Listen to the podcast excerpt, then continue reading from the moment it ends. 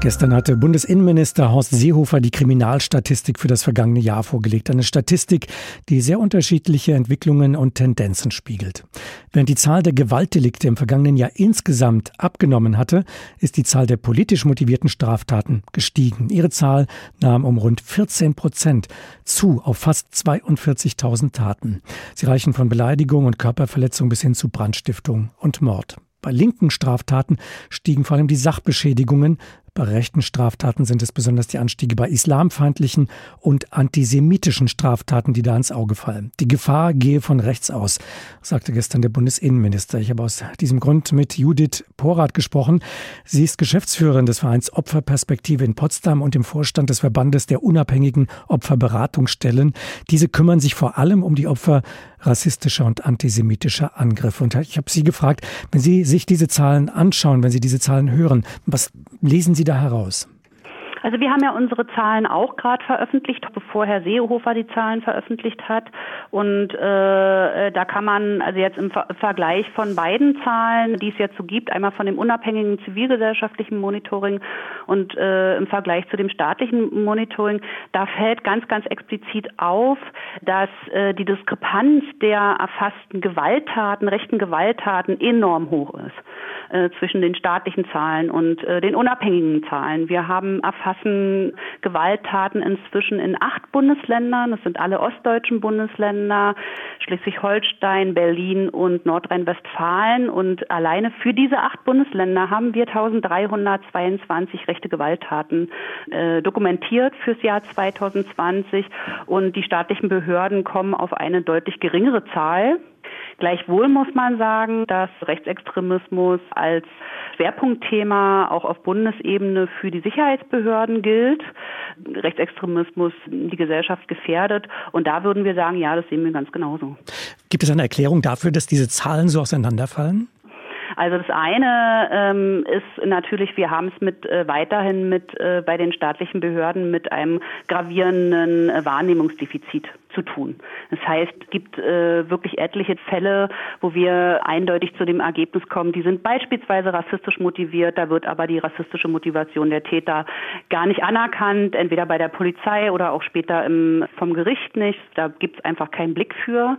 Und äh, dann spielt auch eine Rolle, dass die Erfassungskriterien sich leicht unterscheiden von den unabhängigen äh, Beratungsstellen und den staatlichen Fällen und wir natürlich auch Fälle dokumentieren, die nicht angezeigt sind äh, nicht angezeigt wurden, wo Menschen sich aus unterschiedlichsten Gründen dagegen entschieden haben, eine Anzeige zu stellen. Aber äh, äh, der entscheidende Grund würden wir sagen, also wenn man bundesweit die Zahlen betrachtet, da gibt es ein Wahrnehmungsdefizit auf Seiten der Sicherheitsbehörden. Nehmen Sie wahr, dass die Hemmschwelle für Gewalt bei rechten Straftätern auch gegenüber Frauen, Kindern und Jugendlichen sinkt?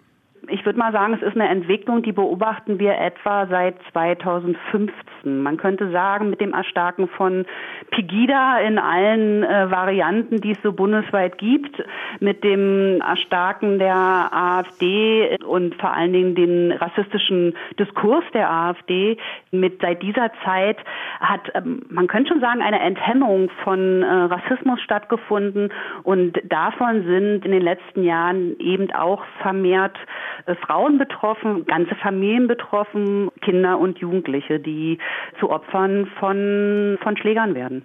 Was müsste jetzt passieren, um das Ganze wieder zurückzudrehen? Also es gibt natürlich ganz unterschiedliche Sachen. Ne? Also die Bundesregierung hat ja hat ja ein Gesetzespaket äh, beschlossen, auch zur Strafschärfung äh, und zum Schutz äh, auch zum Beispiel von persönlichen Daten, wenn Menschen auf Feindeslisten der rechten Szene stehen mit ihrem Namen und ihrer Adresse, soll es möglich sein, dass eine bessere, äh, schnellere Sperrung der Privatadresse erfolgt. Wir haben äh, das Thema Antisemitismus, da wird es neu auch auf aufgenommen ins Strafgesetzbuch, dass antisemitische Motive der Täter strafschärfend wirken sollen. Aber, und das ist, finde ich, ganz entscheidend, die Gesetze sind immer nur so gut, wie sie auch angewendet werden. Da braucht es, äh, braucht es sowohl in Polizei als auch in Justiz eine größere Aufmerksamkeit für die Themen und äh, eine Wahrnehmung der The äh, äh, Thematik, damit, der Motive, damit tatsächlich die Fälle auch entsprechend verurteilt werden und auch sanktioniert werden. Weil ich glaube, also die Repression da auf der einen Seite ist was ganz Entscheidendes, aber es braucht natürlich auch Prävention äh, und Bildungsprojekte gegen Rassismus. Wir müssen uns damit auseinandersetzen, mit unserem eigenen Wertekanon, mit unserer eigenen Sozialisation, was wir wie gelernt haben, wie wir in Vorurteilen denken und wie wir dagegen agieren können. Das sind so zwei Facetten von ganz sicher ganz vielen mhm. Maßnahmen, die notwendig sind. Wie schwer macht es äh, für Sie in Ihrer Arbeit, dass äh, viele Politiker sagen und gerade auch mit Verweis auf diese Statistik, die auch einen deutlichen Anstieg der linksextremen Gewalttaten ausweist, dass dann schnell darauf verwiesen wird, es gibt Gewalt sowohl von rechts wie auch von links. Sehen Sie einen qualitativen Unterschied?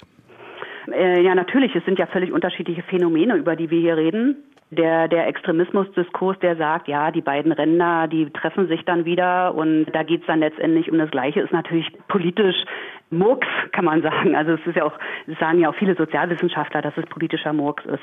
Natürlich sind die äh, Ideologien, die hinter den Taten stehen oder äh, die rechte und linke Ideologien völlig gegensätzliche Ideologien und das muss man schon auch sehr differenziert betrachten. Wir sind für das Thema Rechtsextremismus zuständig. Also natürlich ist für uns immer auch wieder schwierig, wenn dann versucht wird, das alles in einen, einen Topf zu schmeißen und einmal umzurühren.